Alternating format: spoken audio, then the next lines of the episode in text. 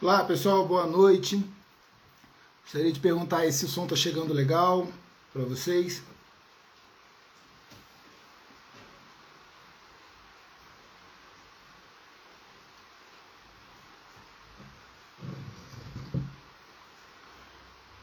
Vamos para mais uma live hoje de negócios. Falar um pouco hoje sobre inovação.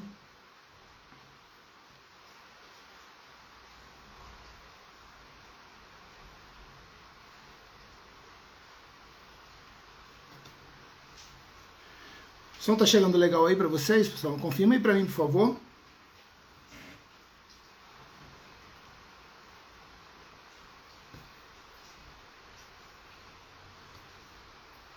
Hoje a gente vai fazer uma, uma live com o professor Marcelo Verli, né, falar um pouco sobre inovação nas empresas, o cenário que a gente está vendo sendo realidade hoje no mundo, né, muitas tecnologias surgindo, muita inovação.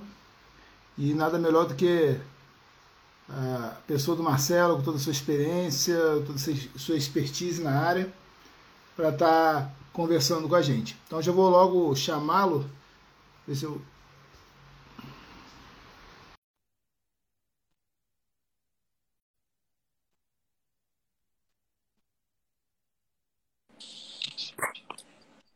Boa noite, Marcelo.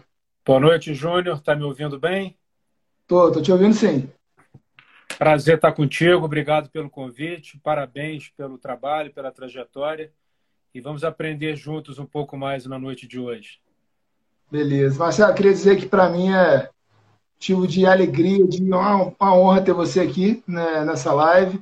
Estou fazendo toda quinta-feira, tentando de alguma maneira ajudar algumas empresas aqui de Friburgo, da região e vendo toda essa situação de inovação surgindo o tempo todo, né, e às vezes as pessoas não sabem nem do que se trata, né, e eu falei, cara, eu preciso trazer alguém que possa contribuir aí, ter uma conversa legal e justamente trazer um pouco da realidade que está acontecendo. Né? Eu lembro, eu fui numa reunião lá no Ignição Digital na Estácio, né, ano passado, eu lembro como se fosse hoje, né? a gente estava conversando, isso era o assunto de internet 5G, computador quântico.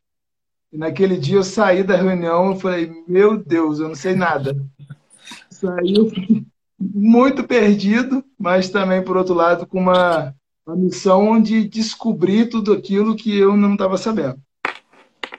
E para a gente conversar, eu queria, primeiro, Marcelo, que você se apresentasse, o pessoal que ainda não te conhece, que está aqui assistindo.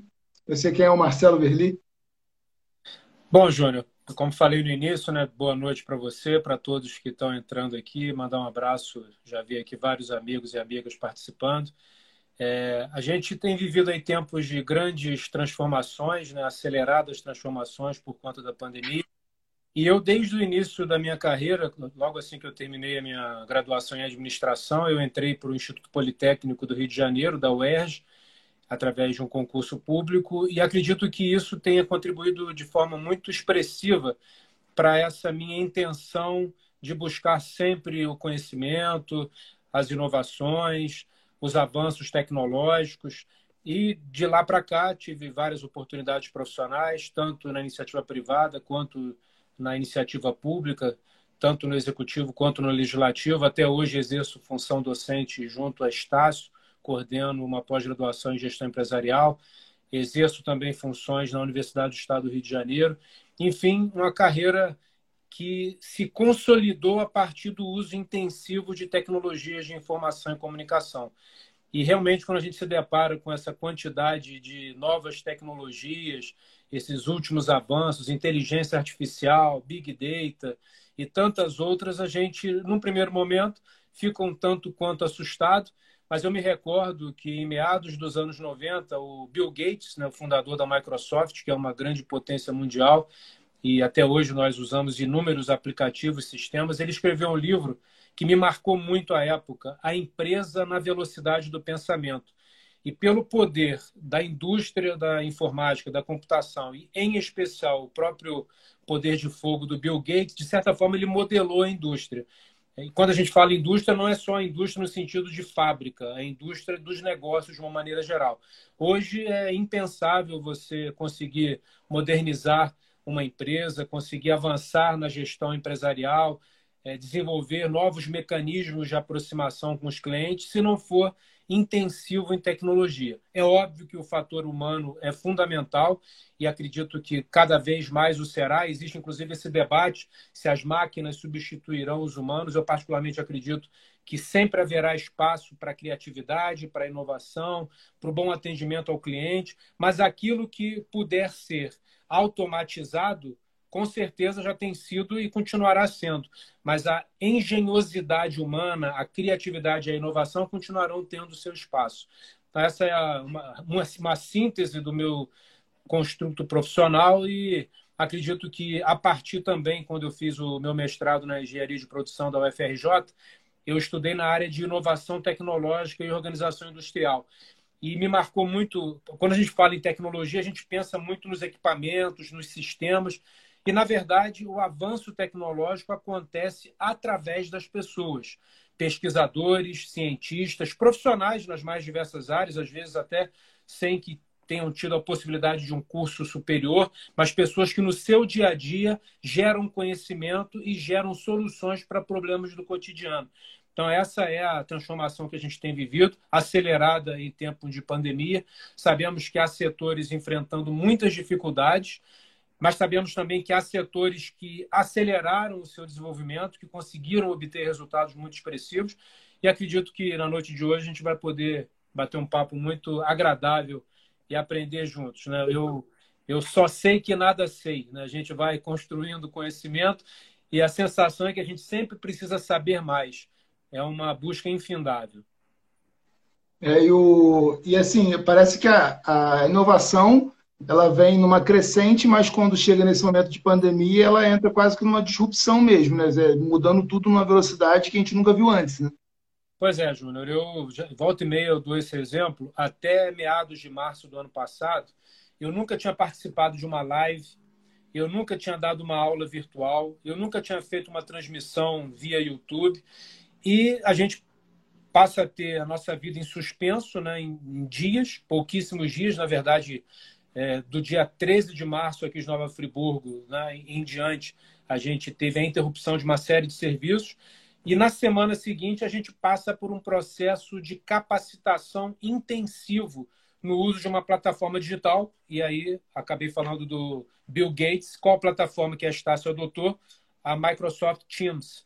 E na semana seguinte, a gente inicia as aulas com dificuldades, obviamente, essa disrupção que você falou, você sair do ambiente presencial e vi aqui que o nosso amigo Bruno Combat já entrou aqui na live também, mandar um abraço para o Bruno. Ele sabe bem do que eu estou falando. A gente precisou se reinventar num curto espaço de tempo. Vou dizer que as primeiras duas semanas foi uma bateção de cabeça enorme. Eu me recordo, é, iniciando uma aula, eu exibi, eu colocava o vídeo na aula, mas não saía o áudio. Aí um aluno falou: professor, faz isso, isso e isso. E aí, obviamente, deu certo, porque esse processo de construção do conhecimento ele precisa ser coletivo e conjunto. E aí a gente conseguiu deslanchar. Eu estou dando esse exemplo porque ele é muito emblemático. E com certeza a ampliação do ensino remoto no mundo inteiro, particularmente aqui no país, na nossa região, no nosso estado, foi um dos elementos centrais dessa disrupção. Nós tivemos uma aceleração da transformação digital. E falo porque volta e meia eu pensava, poxa, eu vejo pessoas fazendo lives, seria interessante de repente, mas aí você está naquela correria do dia a dia, nunca para para fazer.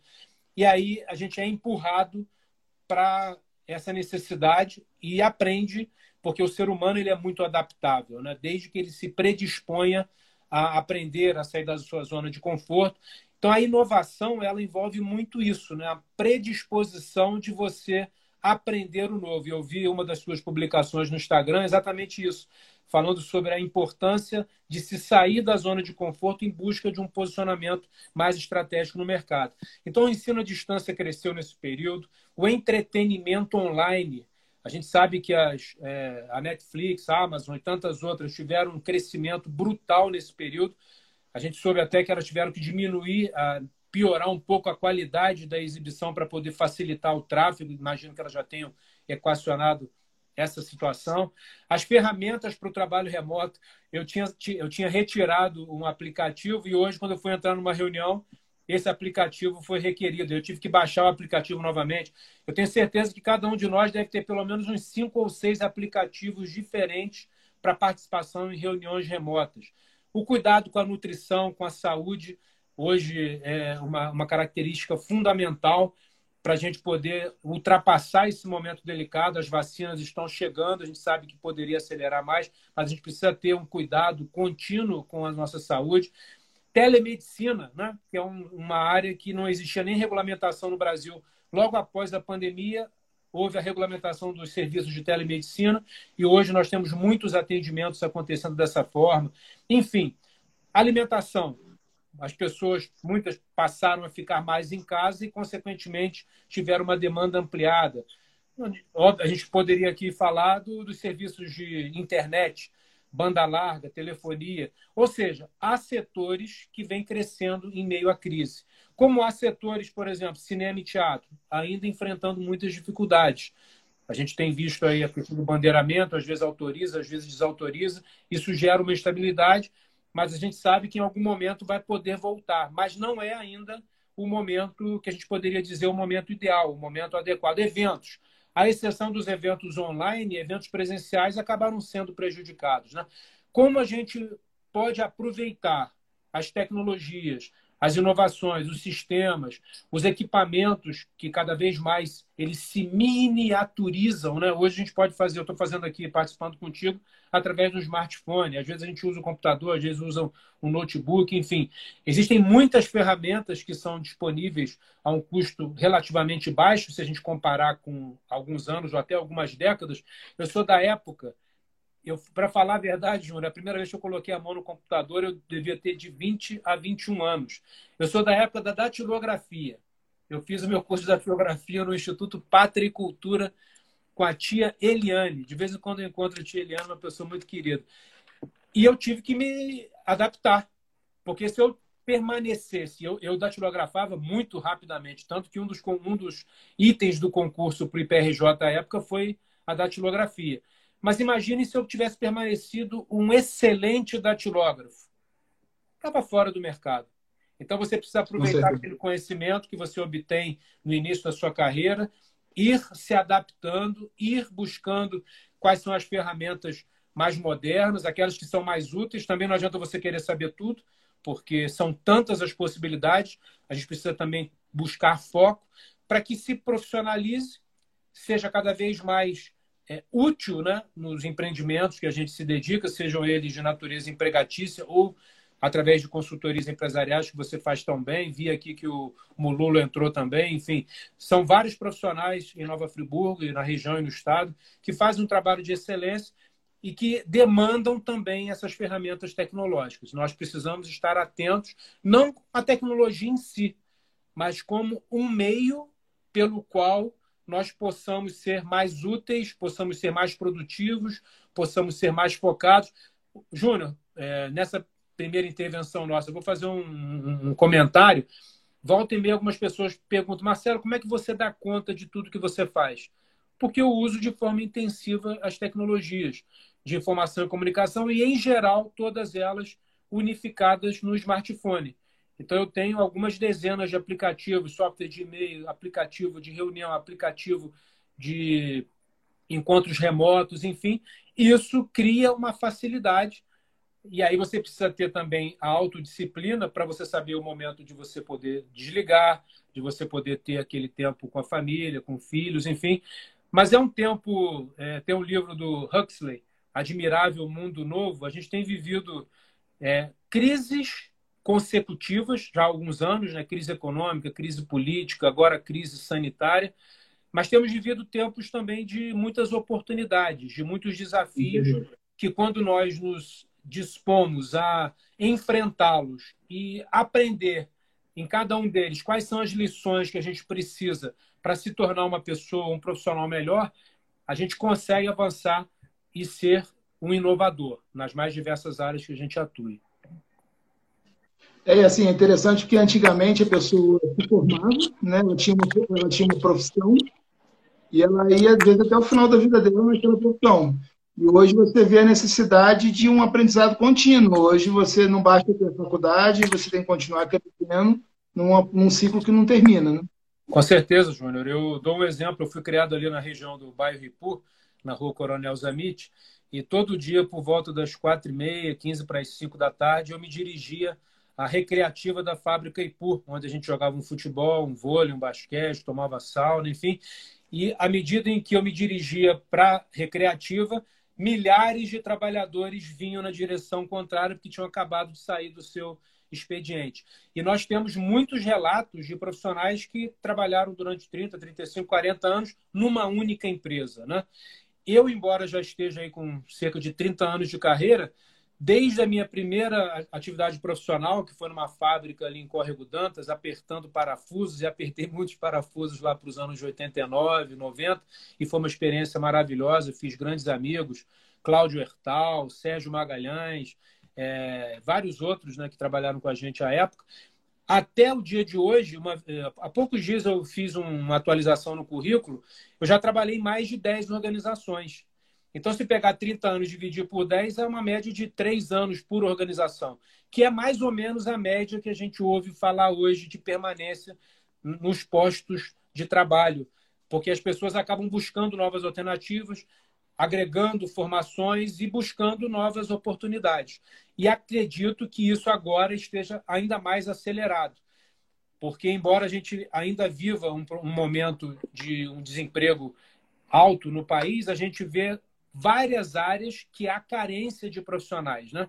E muitas vezes a gente sabe, e volta e meia eu converso com recrutadores que falam que muitas pessoas conseguem ingressar num posto de trabalho numa empresa pelo seu currículo, né, pelo seu conhecimento, pela sua formação, mas não permanecem pela ausência de um comportamento adequado, pela falta de uma prática profissional alinhada com os interesses da empresa, até por uma dissonância. Às vezes, os interesses do, do trabalhador, do profissional, não coincidem com os interesses da empresa.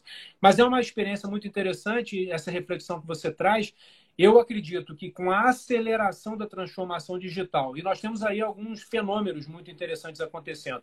Já que eu citei o Bill Gates, né, recentemente ele fez algumas é, reflexões, eu até anotei para poder trazer aqui, é, em termos de impactos né, que o período pandêmico traz para a gente.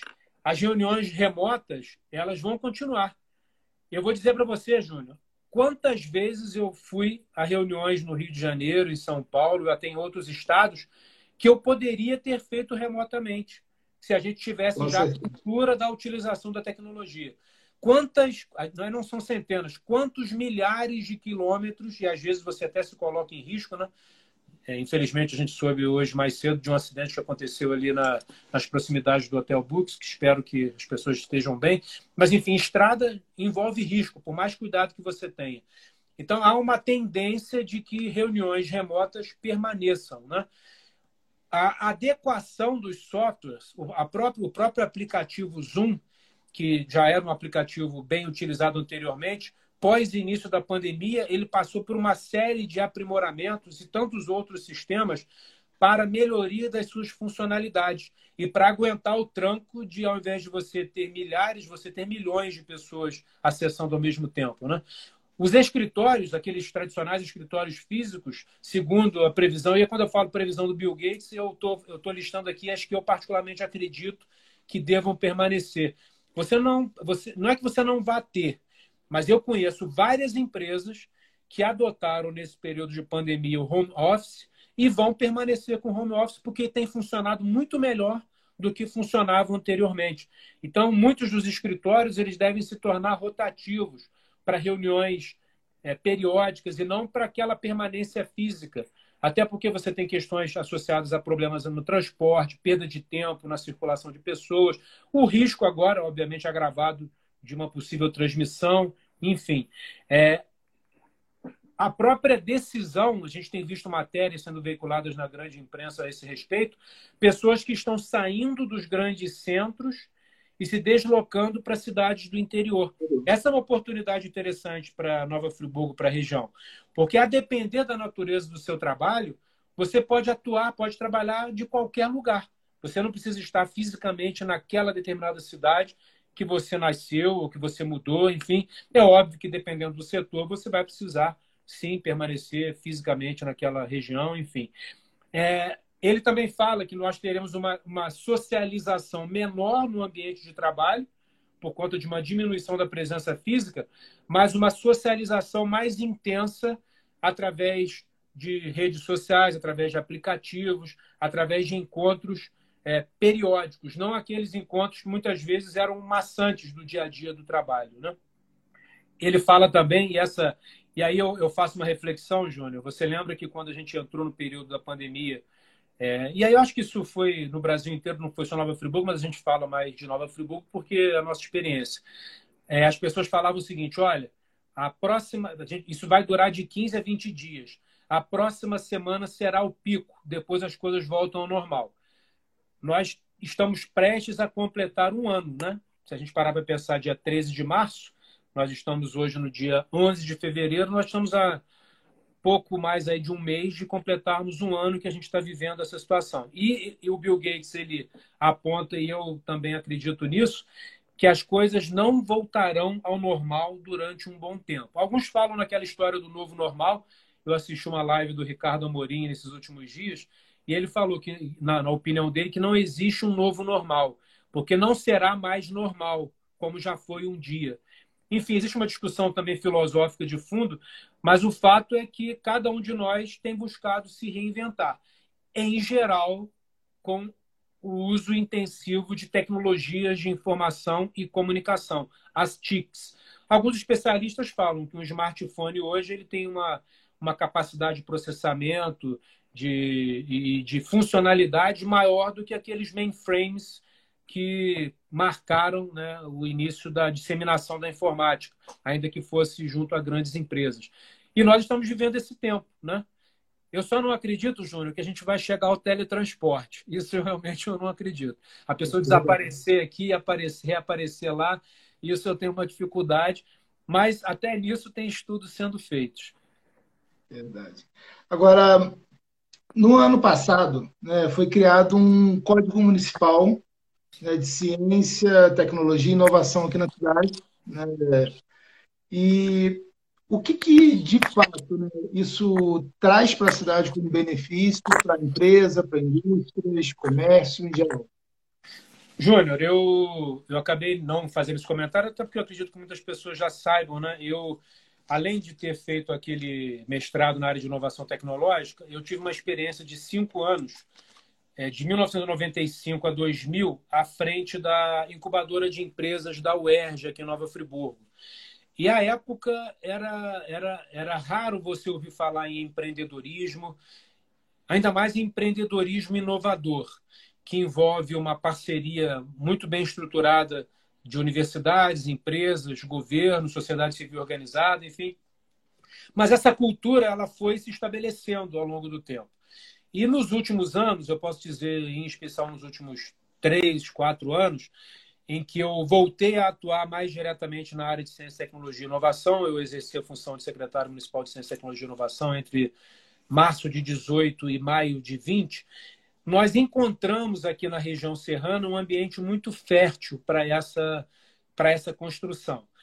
Inicialmente, através da, do diálogo lá com o Serratec, que é o Parque Tecnológico da região serrana, que é uma iniciativa que data também dos anos 90, o Polo Tecnológico de Petrópolis, o Polo de Software, é a Alterdata, que embora o Vladimir seja de Petrópolis, ele funda a Alterdata em Teresópolis e vira uma grande potência. É um orgulho para a nossa região ter a Alterdata como uma empresa da região e que atende o país inteiro.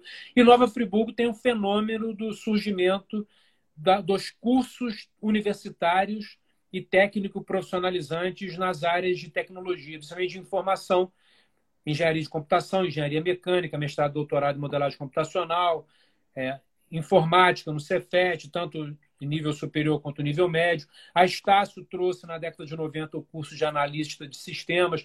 A Faculdade de Filosofia Santo Doroteia estruturou também nos anos 90 o curso de tecnólogo em processamento de dados. Então você teve uma massa crítica formada nesse período muito expressiva, que deu, deu origem a várias empresas na área de produção de software, de prestação de serviços de informática na nossa cidade, mas também esses profissionais atuando nas diversas empresas do setor de moda íntima, do setor metal mecânico, do setor de serviços, do setor educacional, do setor de saúde. Nós somos polo em várias áreas do conhecimento, em várias áreas econômicas.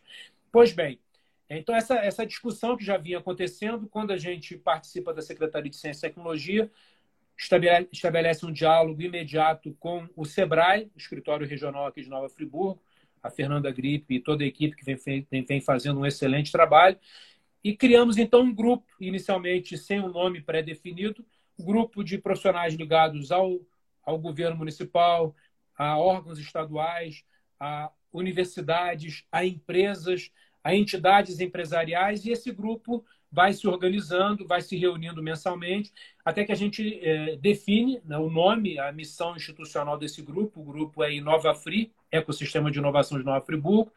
E, como um legado, a gente estabelece internamente o interesse de estruturar uma legislação municipal, a exemplo do que Teresópolis e Petrópolis haviam feito anteriormente. Inicialmente era a ideia de criar uma lei, uma lei que adotasse dois ou três temas. Mas como nós vimos que Nova Friburgo tem essa intenção de, de estimular a adoção de inovação nas empresas, tem a intenção de se estabelecer como uma cidade inteligente, tem a intenção de adotar cada vez mais a tecnologia na gestão pública, a necessidade de estabelecer uma política de dados abertos também na gestão pública, a necessidade de estabelecer políticas de sustentabilidade, de preservação ambiental, não só junto ao poder público, mas também junto às empresas. Muitas já fazem trabalhos excelentes nessa área. Temos vários exemplos muito interessantes em Nova Friburgo. Enfim, como nós percebemos uma multissetorialidade, ao invés de pensarmos numa legislação específica, nós trabalhamos de forma mais ampla no que a gente chamou então de código, porque o código ele incorpora várias possibilidades. Fizemos então uma audiência pública na Câmara, estabelecemos um, um ponto de partida, tivemos várias reuniões, vários diálogos entre Executivo, Legislativo e outros órgãos que compõem o Nova Free. No início de janeiro, no dia 6 de janeiro de 2020, o projeto do Código Municipal foi encaminhado ao Legislativo e aprovado no final do ano, instituindo então a Lei Complementar 135 de 18 de dezembro de 2020. Eu sempre falo, Júnior, até porque eu tive a honra de ser parlamentar e, consequentemente, não só participei da votação, da aprovação de leis, mas como também apresentei leis de minha, projetos de lei de minha autoria. É, é, é um desafio importante você estruturar um projeto de lei, é um desafio importante você aprovar um projeto de lei, e é um desafio hercúleo você tirar uma legislação do papel, né? tirar do campo das ideias e transformar numa realidade fática, prática. E esse é o momento que a gente vive. Nós tivemos, é, coincidentemente, uma reunião ontem, foi a primeira reunião presencial desde o início da pandemia, com todos os cuidados aos protocolos higiênicos sanitários lá no SEBRAE, na nova sede do SEBRAE, no Espaço ARP, um, um trabalho maravilhoso que foi desenvolvido, vale a pena visitar sempre com máscara, essa é a orientação que a equipe do Sebrae e todos nós devemos seguir sempre. E dialogamos a respeito das estratégias que nós devemos adotar para retirar do papel o código. Qual é a visão de futuro, Júnior? Nós sabemos que há cidades no nosso país e há regiões no mundo inteiro que transformaram o desenvolvimento tecnológico como a sua principal estratégia competitiva. Vou citar alguns exemplos no nosso país: Santa Rita do Sapucaí, do Sapucaí, Minas Gerais, São Carlos, Campinas, no interior de São Paulo, Joinville, Florianópolis, em Santa Catarina, Campina Grande, na Paraíba. E você vê que eu não falei nenhuma metrópole. Eu falei cidade de médio porte, algumas um pouco maiores, que decidiram institucionalmente investir em ciência, tecnologia, inovação fazer a conexão efetiva entre as universidades, entre as empresas, entidades empresariais, os entes governamentais, estabeleceram governanças que também se mantiveram, independente das transições e mudanças de governo e de entidade, e colocaram isso como uma política pública, não só governamental, mas como uma estratégia de desenvolvimento futuro. E nós temos hoje essas cidades que eu comentei aqui, são cidades que, mesmo em meio à crise, têm gerado empregos de alta qualidade, média salarial muito mais elevada e passam de forma muito mais tranquila em relação às crises do que muitas outras cidades. Embora Nova Friburgo, pela sua, pelo seu perfil econômico diversificado, e embora estejamos passando por várias crises nos últimos anos, geralmente nós temos alcançado os melhores resultados na geração de emprego do Estado. Eu, particularmente, atribuo é, esse resultado à diversificação econômica, porque se um setor não vai tão bem, um outro compensa também a força do trabalho de Nova Friburgo, dos trabalhadores, a força empreendedora. Você tem vários elementos que se entrecruzam e nos permitem é, sobreviver, é, respirar nesse tempo de crise, mas é fundamental que a gente perceba, se a gente está entrando, não é nem só entrando, a gente já está há algum tempo na chamada sociedade do conhecimento, na era das inovações, as cidades se acoplarem a esse movimento de uma forma mais efetiva e definitiva, naturalmente terão um resultado melhor. Então é importante que a gente incorpore essa variável no nosso, na nossa reflexão, na nossa mentalidade. Vou dar um exemplo, Júnior. A Estácio comemora essa semana 20 anos do curso de comunicação. E tudo é comunicação. E não há comunicação sem tecnologia, sem inovação, sem equipamentos, sem sistemas. Então, os setores, os cursos considerados mais tradicionais até, administração, por exemplo. Como é que você gerencia uma empresa hoje se você não tiver um mínimo de informatização, nem que seja uma planilha Excel bem estruturada? Você tem outros sistemas, até de baixo custo, que podem facilitar a vida, mas você pode, através de uma planilha Excel, gerenciar muito bem o negócio. Você pode criar um painel para controle do negócio através de um, de um, de um sistema como esse, que vai te dar uma, uma base gerencial muito melhor. E isso, no período, você, como um consultor experiente, qualificado, que faz um excelente trabalho que é, você sabe que muitas empresas vêm conseguindo sobreviver nesse período pandêmico e até gerar novas oportunidades, porque elas têm a empresa como um todo na palma da sua mão, no sentido de ter os controles gerenciais, controles financeiros, perceberem quais são os produtos que não estão tendo uma venda na expectativa previamente definida, aqueles produtos que podem ter um resultado melhor, uma margem de lucro maior, enfim, tudo isso precisa ser incorporado.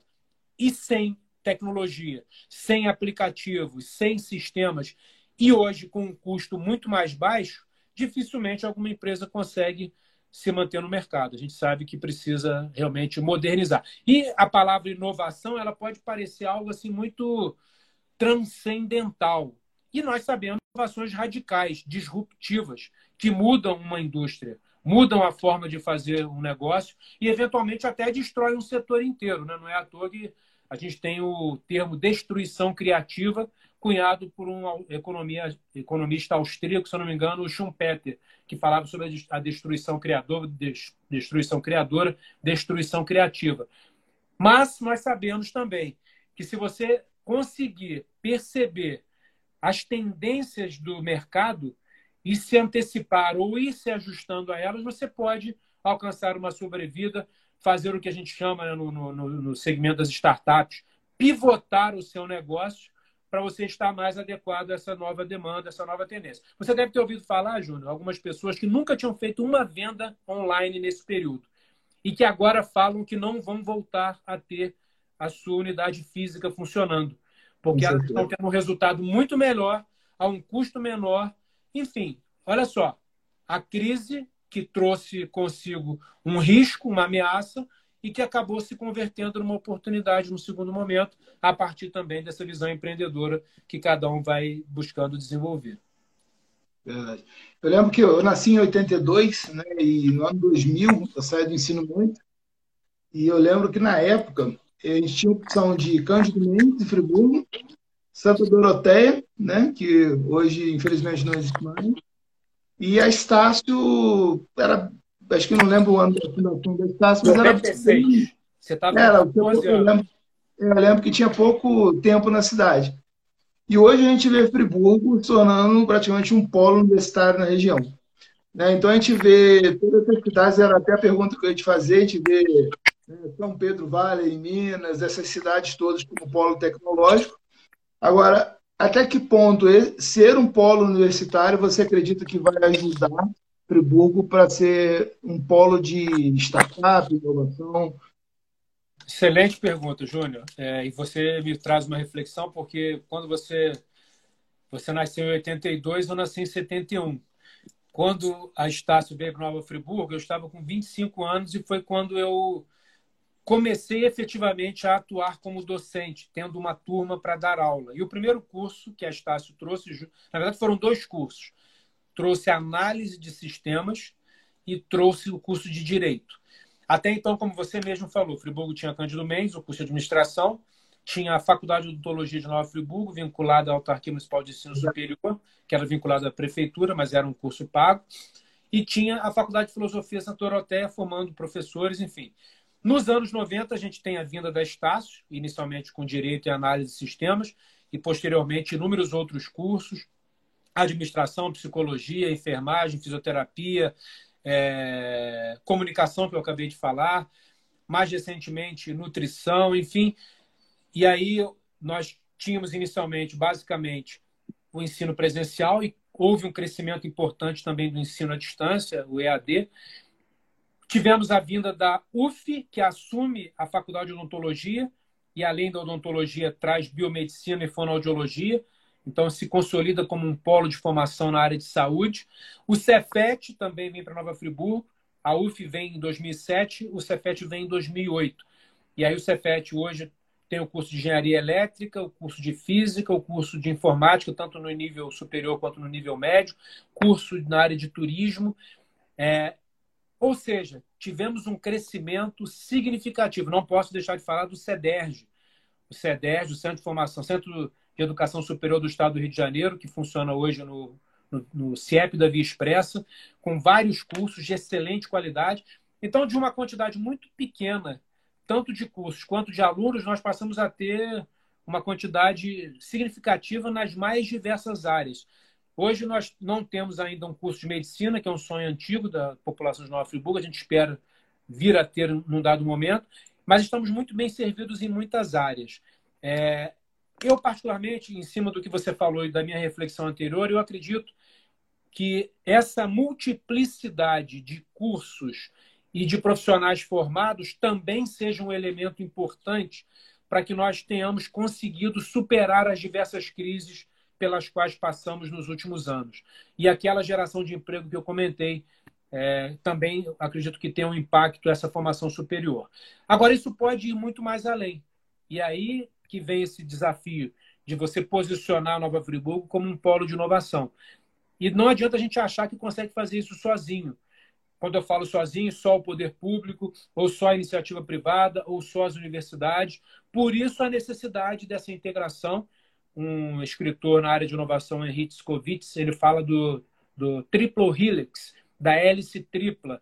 E já alguns autores que falam da hélice quádrupla, que envolvem governo, iniciativa privada, universidades e sociedade civil organizada, para que, através desse diálogo e de legislações específicas, de ações próprias, a Associação Comercial anunciou, é, o seu presidente, o Júlio Cordeiro, que é um empreendedor é, na cidade que tem feito um trabalho importantíssimo, inclusive no apoio, ao, no, no, fomento à inovação, anunciou, anunciou recentemente a criação de um espaço de estímulo a startups não há ainda um nome definitivo, mas a tendência é que seja CETEC, Centro de Tecnologia, exatamente para estimular o surgimento de novos negócios, de novas empresas, de startups inovadoras.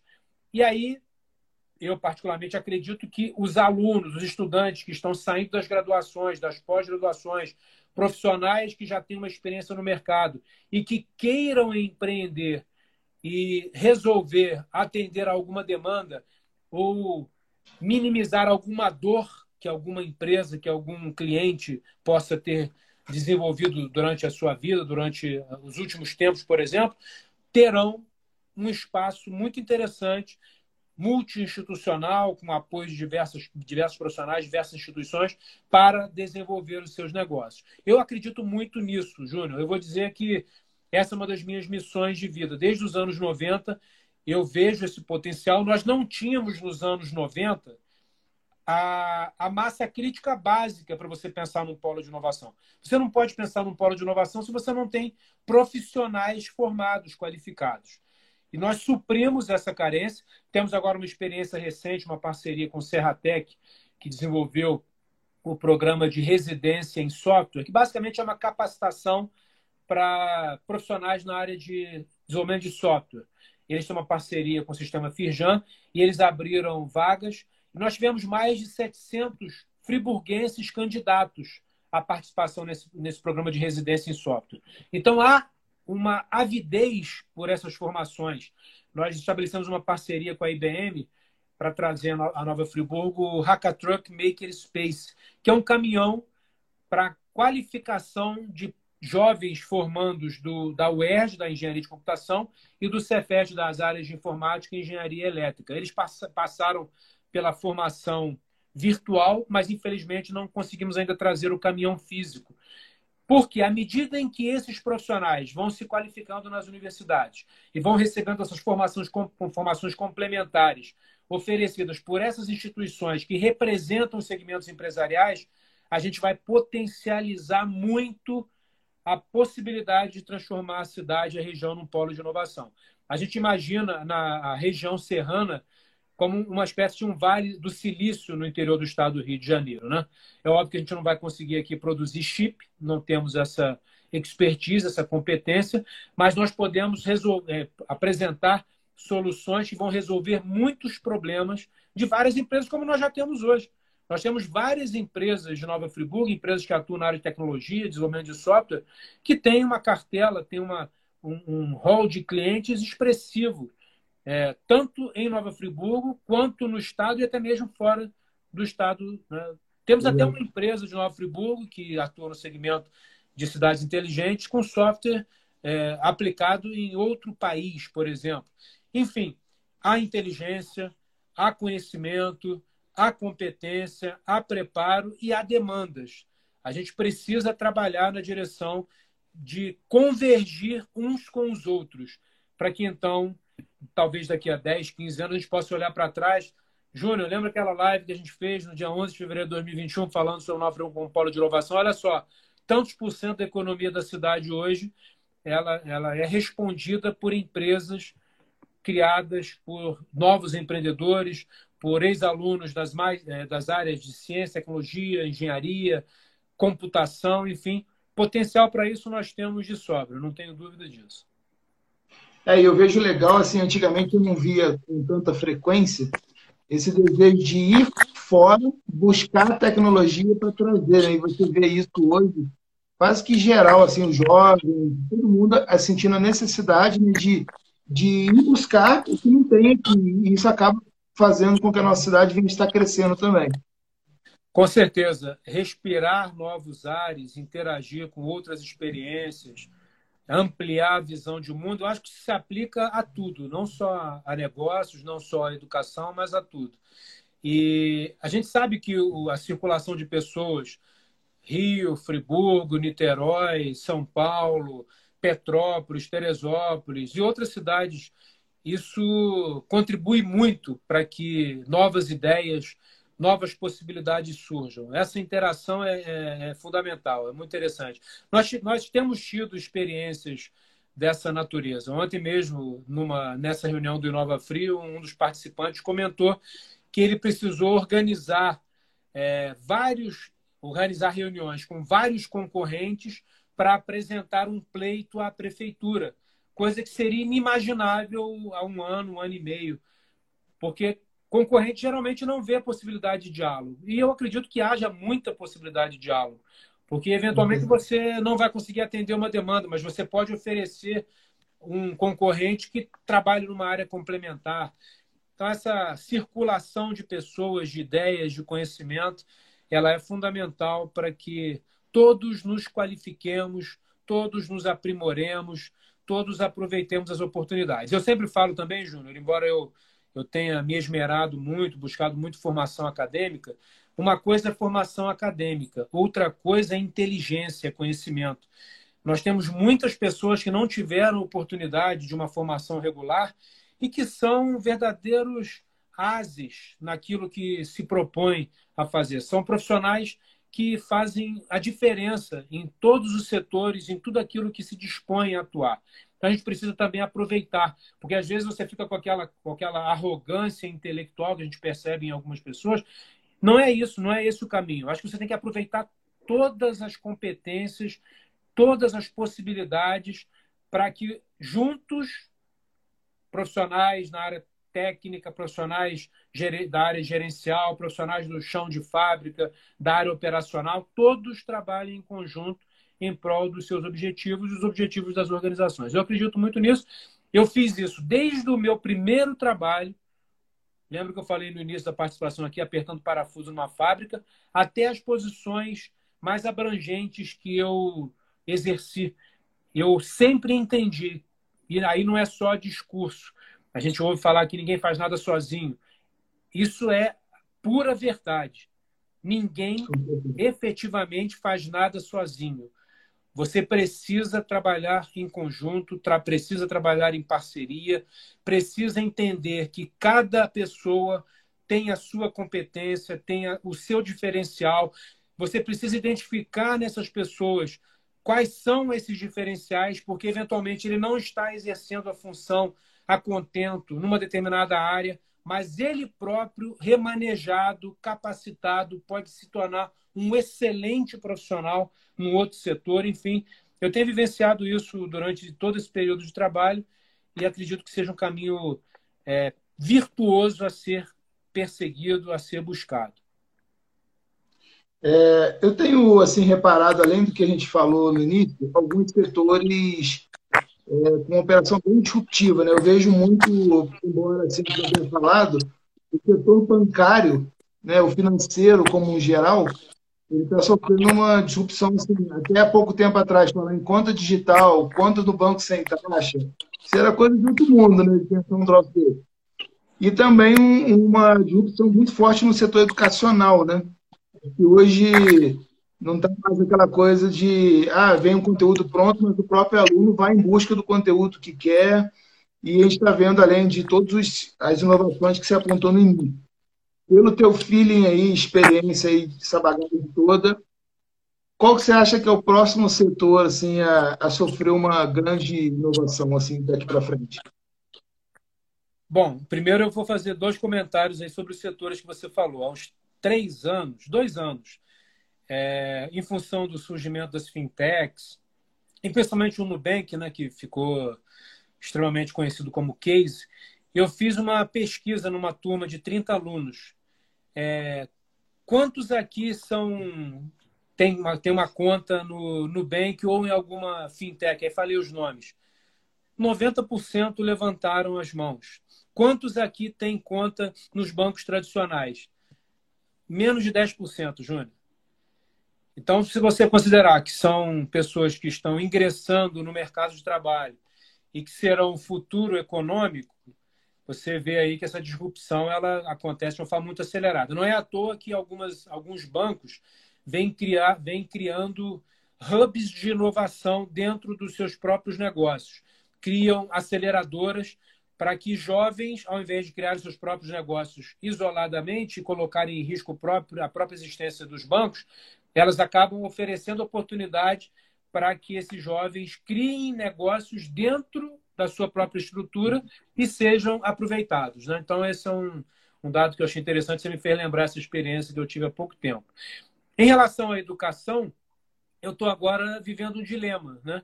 porque, em função do decreto, a gente vai precisar retornar presencialmente e nós sabemos que ainda há transmissão da Covid, não, não passou, e a gente vai precisar ter cuidados adicionais. Então, eu, eu pelo que eu tenho percebido, eu terei algumas turmas é, que permanecerão online é, através da plataforma Microsoft Teams e teria algumas, algumas turmas presenciais.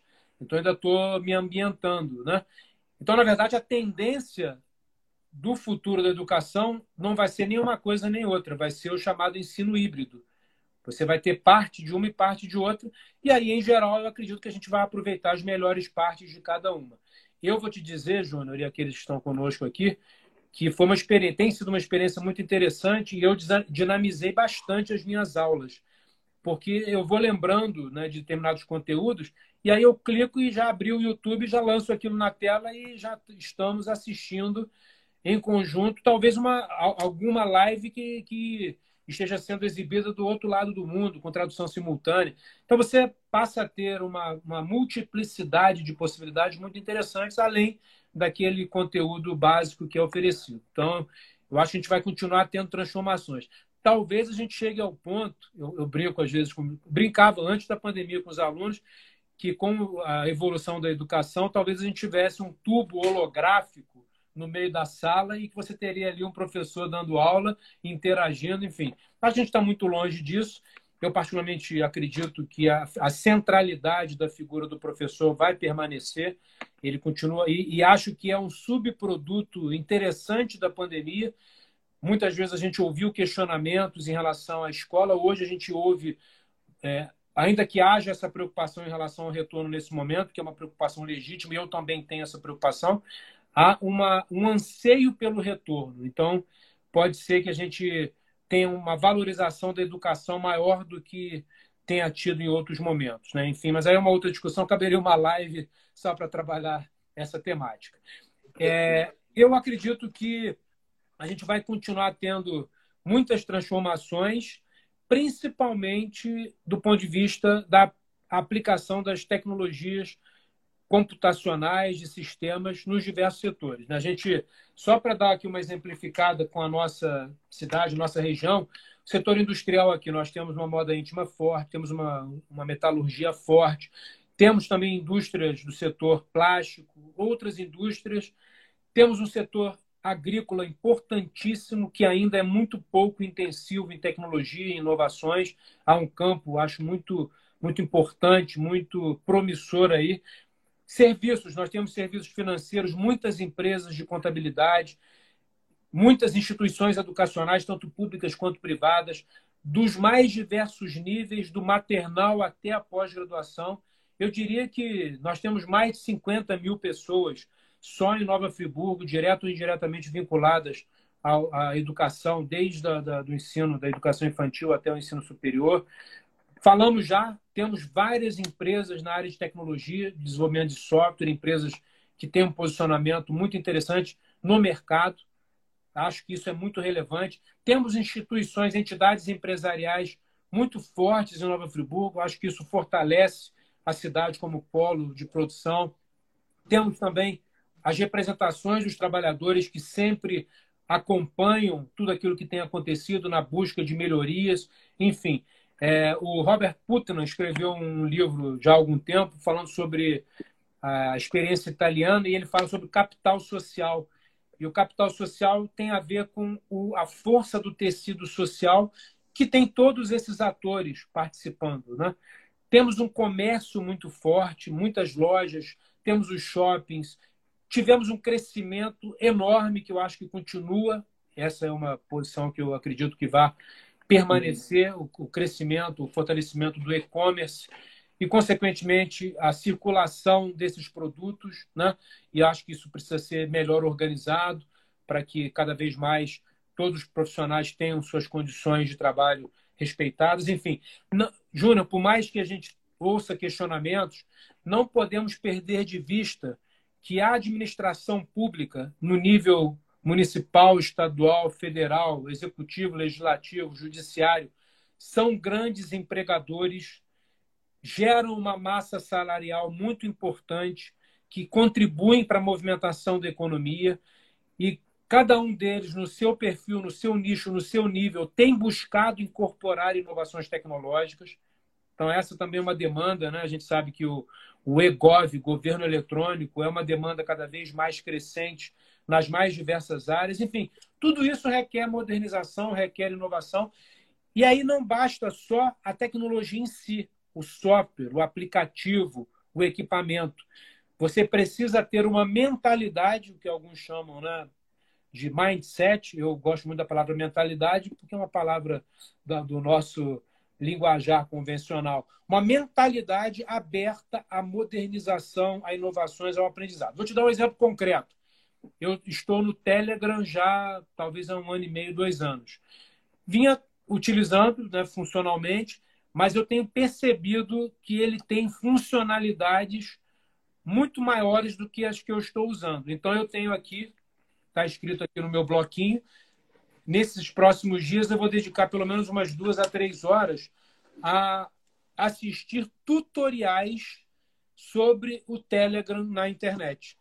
E são inúmeros. Você coloca lá como usar Telegram. E aí, você, e aí não é só isso. Qualquer coisa hoje que você queira aprender está disponível na internet. E aí eu volto a uma indagação sua. Aquela educação formal, regular, tradicional, ela precisa se reinventar para incorporar essas inovações. Eu, por exemplo, quando eu vou fazer as minhas caminhadas, eu ouço podcasts de diversas fontes, também da universidade onde eu trabalho, das universidades onde eu trabalho, mas de diversas outras fontes. Então, para que você continue sendo atrativo como instituição tradicional de ensino, seja do, da educação do ensino da educação infantil até o ensino superior, você precisa utilizar essas novas ferramentas. E para isso você precisa conhecê-las. Há uns três anos, pelo menos, eu não sou da área de tecnologia propriamente. Eu não sou engenheiro de computação, não sou desenvolvedor de software. Eu, eu sou um usuário intensivo e curioso, vamos dizer assim. Mas eu me lembro que eu saí daqui de Friburgo às quatro da tarde para participar de um evento Google, Google for Educators, Google, Google for Educa para Educadores, lá na Sul América Seguros, num prédio na saída ali da Ponte Rio-Niterói. Fiquei lá de, 8, de sete e meia às 11 da noite, recebendo uma série de capacitações e passei a usar uma série de ferramentas que até então eu não usava. Por exemplo, pesquisas através de formulário Google. E aí eu apliquei isso na minha sala de aula, alunos de 17, 18, 19 anos, uma turma de 30 alunos, um só que conhecia, dois no máximo. E aí você vai trazendo inovações educacionais e fazendo com que o próprio aluno tome gosto pela busca do aprendizado, pela aplicabilidade. Eu já fiz pesquisa através de formulário Google que tive mais de mil respostas. Eu diretamente. Eu institucionalmente, mais de 10 mil respostas. E isso te dá um, uma base de conhecimento para tomada de decisões que você não tinha condições de fazer isso anteriormente. Você precisaria contratar uma empresa a 10, 15, 20, 30 mil reais para você poder ter um resultado como esse. Então, esse admirável mundo novo, que se acelera em termos de mudança a cada momento, ele vai continuar com grandes transformações. E, Júnior, eu me recordo quando eu fiz a minha graduação, entre 1988 em 1992 do século passado. Eu vou fazer agora, agora não, daqui a pouquinho, mas é agora que passa tão rápido. Vou fazer em dezembro 29 anos que eu concluí a minha graduação em administração. Havia um autor, não sei se era o Michael Hamilton, Peters, enfim, um autor muito conhecido na época que ele fala, ou Alvin Toffler, um dos três, um dos três. A única coisa certa nos tempos atuais é a mudança. Ele falava isso há 30, quer dizer, se, ele, se eu li isso há 30 anos, ele escreveu isso no mínimo há 35, 40 anos. Eu fico imaginando o que, que a gente está vivendo agora. Dá até vertigem. A coisa muda tão rapidamente, tão acelerado, que a gente precisa parar, respirar, para poder centrar, focar e aí poder continuar construindo nossas carreiras, nossos trabalhos, prestando nossos serviços e auxiliando aqueles que nos demandarem. Acho que você faz isso muito bem nesse trabalho belíssimo que você realiza. Quero aproveitar aqui, além de agradecer né, pela oportunidade, te parabenizar né, pelo belo trabalho, pelas lives. Sim. Quero te convidar também aqui em público para você participar do meu programa Visão e Ação, para a gente dar um enfoque naquele excelente artigo que você publicou no Jornal Voz da Serra, fazendo uma reflexão sobre esses tempos que a gente tem vivido tive a oportunidade de ler e comentei em alguns grupos, encaminhei também o link. Enfim, acho que essas reflexões são fundamentais para a gente continuar avançando, continuar se desenvolvendo e te agradecer mais uma vez aí pela oportunidade. Não sei quanto tempo você faz a live, eu estou meio que aqui num clima tô... de encerramento, que geralmente dá uma hora, a gente vai encerrando, né?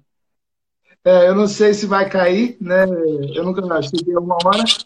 Eu queria te fazer uma última pergunta e assim que é quase com a dor, né? Assim, eu participo de alguns grupos no Facebook de, e tem muitos alunos que estudam na universidade. E a grande queixa é o seguinte: eu me formei, mas não consegui trabalhar na área. Né? E assim, é muita coisa, muita gente né, com esse, com esse problema. O que, que você acha, na sua opinião, que as empresas podem fazer de alguma maneira para absorver o pessoal que está se formando né, e que deseja trabalhar na área de informação? Júnior, essa é a pergunta do milênio, né? não é nem da década nem do século. Eu, eu tive essa ansiedade quando eu terminei a minha faculdade. Eu, quando eu ingressei na universidade, em 1988, no ano seguinte eu fui trabalhar numa fábrica, apertando parafuso, como eu falei. A minha primeira experiência administrativa, vou dizer assim, foi quando eu presidi o diretório acadêmico da faculdade houve uma eleição em 91 e aí em 92, no ano de 92, eu presidi o diretório e aí eu tive que montar uma equipe, tinha um orçamento, receitas e despesas, tinha que estabelecer a estratégia de divulgação, tinha que organizar a equipe. Então ali eu tive um primeiro contato, embora não tenha sido uma função profissional, é, foi uma, uma função de representação estudantil em que eu comecei a tomar gosto pela administração. E dali por diante fui tendo outras experiências, até que na incubadora de empresas de 95 a 2000, realmente eu gerenciei, eu administrei. E tantas outras experiências, né? secretarias municipais, enfim, é, aplicando diuturnamente os conceitos de planejamento, organização, direção, coordenação, controle, que são os conceitos básicos da administração nas mais diversas áreas na área de marketing, na área financeira, na área de recursos humanos, na área de produção, operações, enfim. Então, é esse conjunto de regras da administração me foram muito úteis.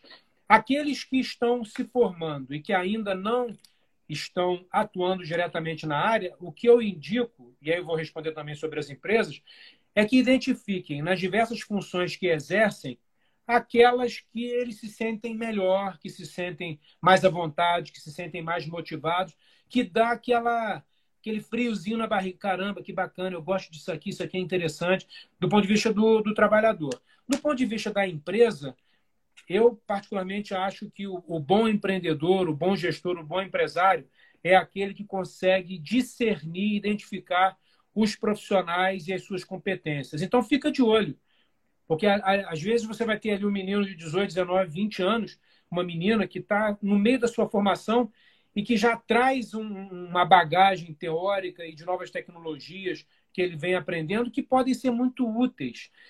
E aí não dá para a gente continuar tendo aquela caramba, acabou, começou a estudar agora, já está querendo dar pitaco. Pelo contrário, quanto mais opiniões, quanto mais pitacos, quanto mais sugestões, desde que você tenha a capacidade de direcionar, fundamental para oxigenar a empresa. Eu acho que esse mix, e aí eu vou te falar, Júnior, as empresas que eu vejo mais bem sucedidas são aquelas que conseguem criar esse mix né, da experiência com a juventude, da tradição com a inovação, valorizando aquilo que ela já tem de melhor, mas adaptando aquilo que ela precisa aprimorar. Porque a gente está num ambiente de constante mutação. Então não dá para a gente falar, ah, eu, eu, eu sempre fiz desse jeito e sempre deu certo não vai dar mais certo. Imagina o seguinte, quando começou a aula remota, não, eu não vou, não vou lá porque eu não vou porque eu não quero. Já era, estou fora. Não teria como permanecer. Né? Eu, eu, eu, como professor universitário, eu tenho o vínculo com uma universidade privada e os meus alunos, os meus alunos dependem da minha atuação. Se eu não tivesse me reinventado, eu não teria como ter permanecido. E espero continuar me reinventando até o meu último dia de existência terrena porque eu acho que a gente está aqui fundamentalmente para aprender e servir. Beleza. Marcelo, queria te agradecer, gratidão aí, passou uma hora, passou voando, né? Bate-papo sensacional, muito bom aprender com você, muito, sempre a gente está junto, a gente troca uma ideia, é um aprendizado. Estar contigo no seu programa para mim é uma honra, né? e, e é muito bom estar tá gente está conversando e, e, de alguma forma, contribuindo para essa cidade também.